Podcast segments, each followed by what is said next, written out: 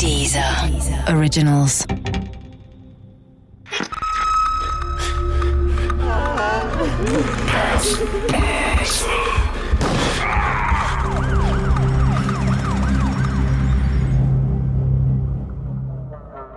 Der Maskenmann Teil 2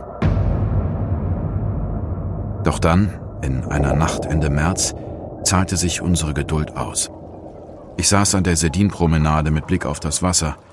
Der Himmel war bewölkt. Keine Sterne und kein Mond erhellten die Dunkelheit.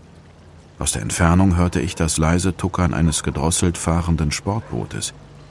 Es näherte sich langsam den Stegen, an denen die Yachten festgezurrt waren. Keinen Steinwurf entfernt hatte es früher eine Wache der Wasserschutzpolizei gegeben, die aus Kostengründen geschlossen wurde. Diese Sparmaßnahme machte es dem Feuerteufel leicht. Das Tuckern des Sportbootes kam näher. Ich schlich vorsichtig zum Steg mit den Yachten.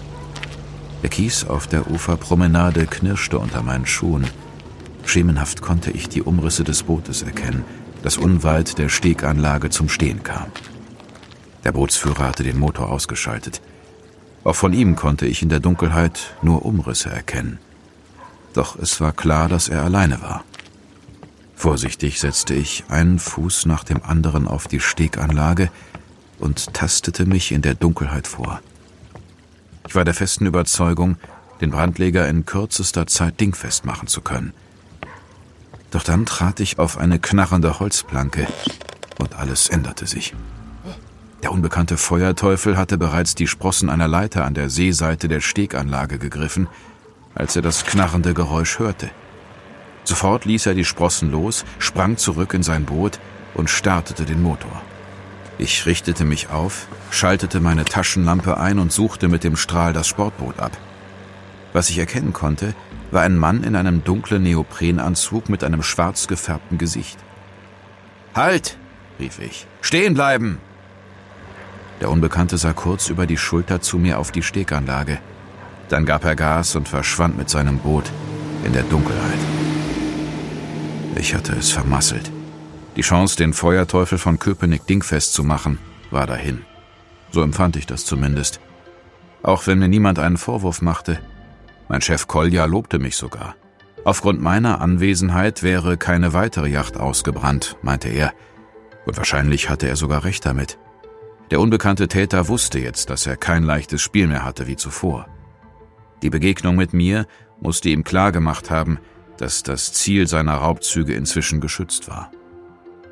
Tatsächlich gab es in den Monaten danach keine neuen Brandanschläge mehr.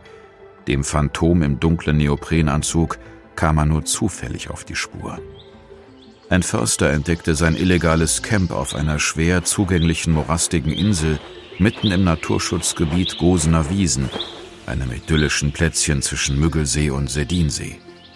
Das Zuhause des Feuerteufels bestand aus mehreren Zelten, einem Schlafsack und einem Stromgenerator.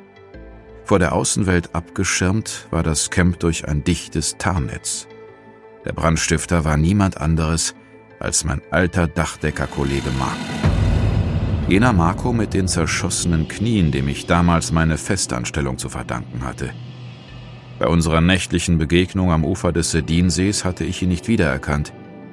Lange machte ich mir über die Wege, die uns wieder zusammengeführt hatten, allerdings keine Gedanken.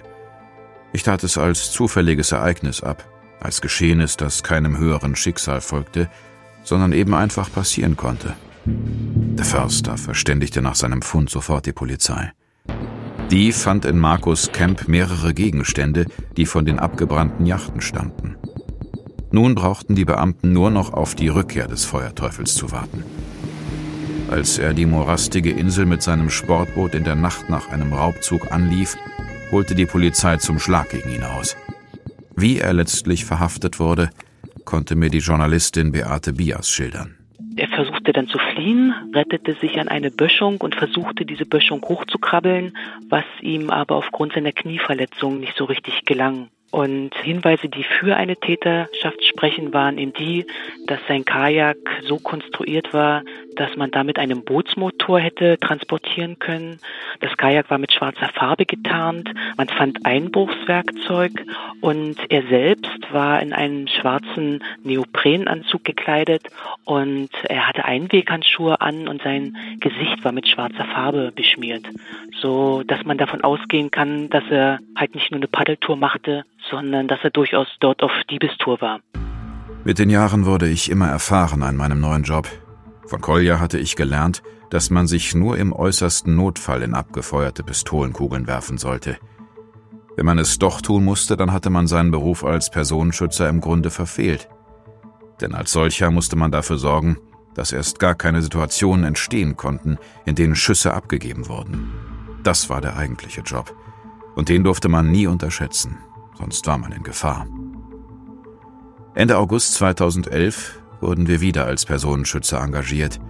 Unsere Auftraggeberin war die Frau eines bekannten Berliner Immobilienhändlers, die sich seit dem 22. August in ihrer Familienvilla in Bad Saro nicht mehr sicher fühlte. Paula Pfeiffer öffnete an jenem milden Augustabend gegen 22 Uhr die Terrassentür des Anwesens, um ihre drei Hunde noch einmal in den Garten zu lassen. Kurze Zeit später folgte sie ihnen in die Dunkelheit. In dem Augenblick sprang eine dunkel gekleidete Gestalt mit Sturmhaube aus einem Gebüsch und tänzelte wie ein Boxer auf sie zu. Anschließend prügelte der Maskierte im Staccato mit einem Schlagstock auf die 58-Jährige ein. Paula Pfeiffer brach blutüberströmt zusammen. Erst als eine Haushälterin aus einem Nebengebäude Frau Pfeiffer zu Hilfe eilte und die Hunde nach dem Angreifer schnappten, ließ der Unbekannte von seinem Opfer ab und verschwand in der Dunkelheit. Was der Angreifer mit seiner Prügelattacke bezweckte, ließ sich zunächst nicht klären.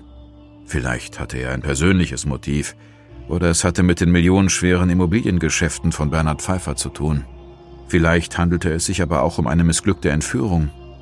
Die Polizei und Familie Pfeiffer hielten alles für möglich.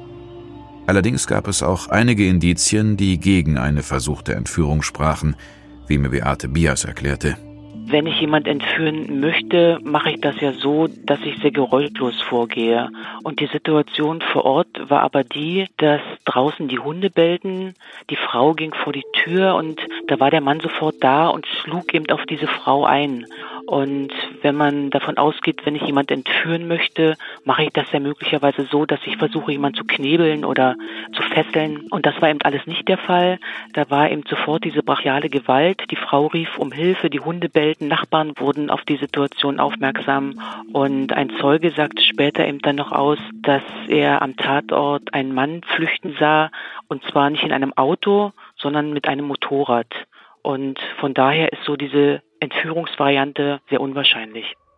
Schon bald wurde klar, dass wir als Personenschützer in Zukunft für die Sicherheit von Familie Pfeiffer sorgen sollten. Ich machte mich mit dem Gedanken vertraut, die nächsten Wochen in der familieneigenen Villa in Bad Saro zu verbringen. Doch Kolja hatte anderes mit mir vor. Er hatte wohl schon länger den Entschluss gefasst, mich zu seinem Teilhaber in der Firma zu machen. Dafür wollte er ein paar Tage mit mir aufs Land fahren, um die Dinge genauer zu besprechen – Deshalb wurde mein junger Kollege Farid für die Pfeifers abgestellt. Ich hätte den Job genauso übernommen, aber bei Farid war die bedrohte Familie in den besten Händen. Da waren Kolja und ich uns einig.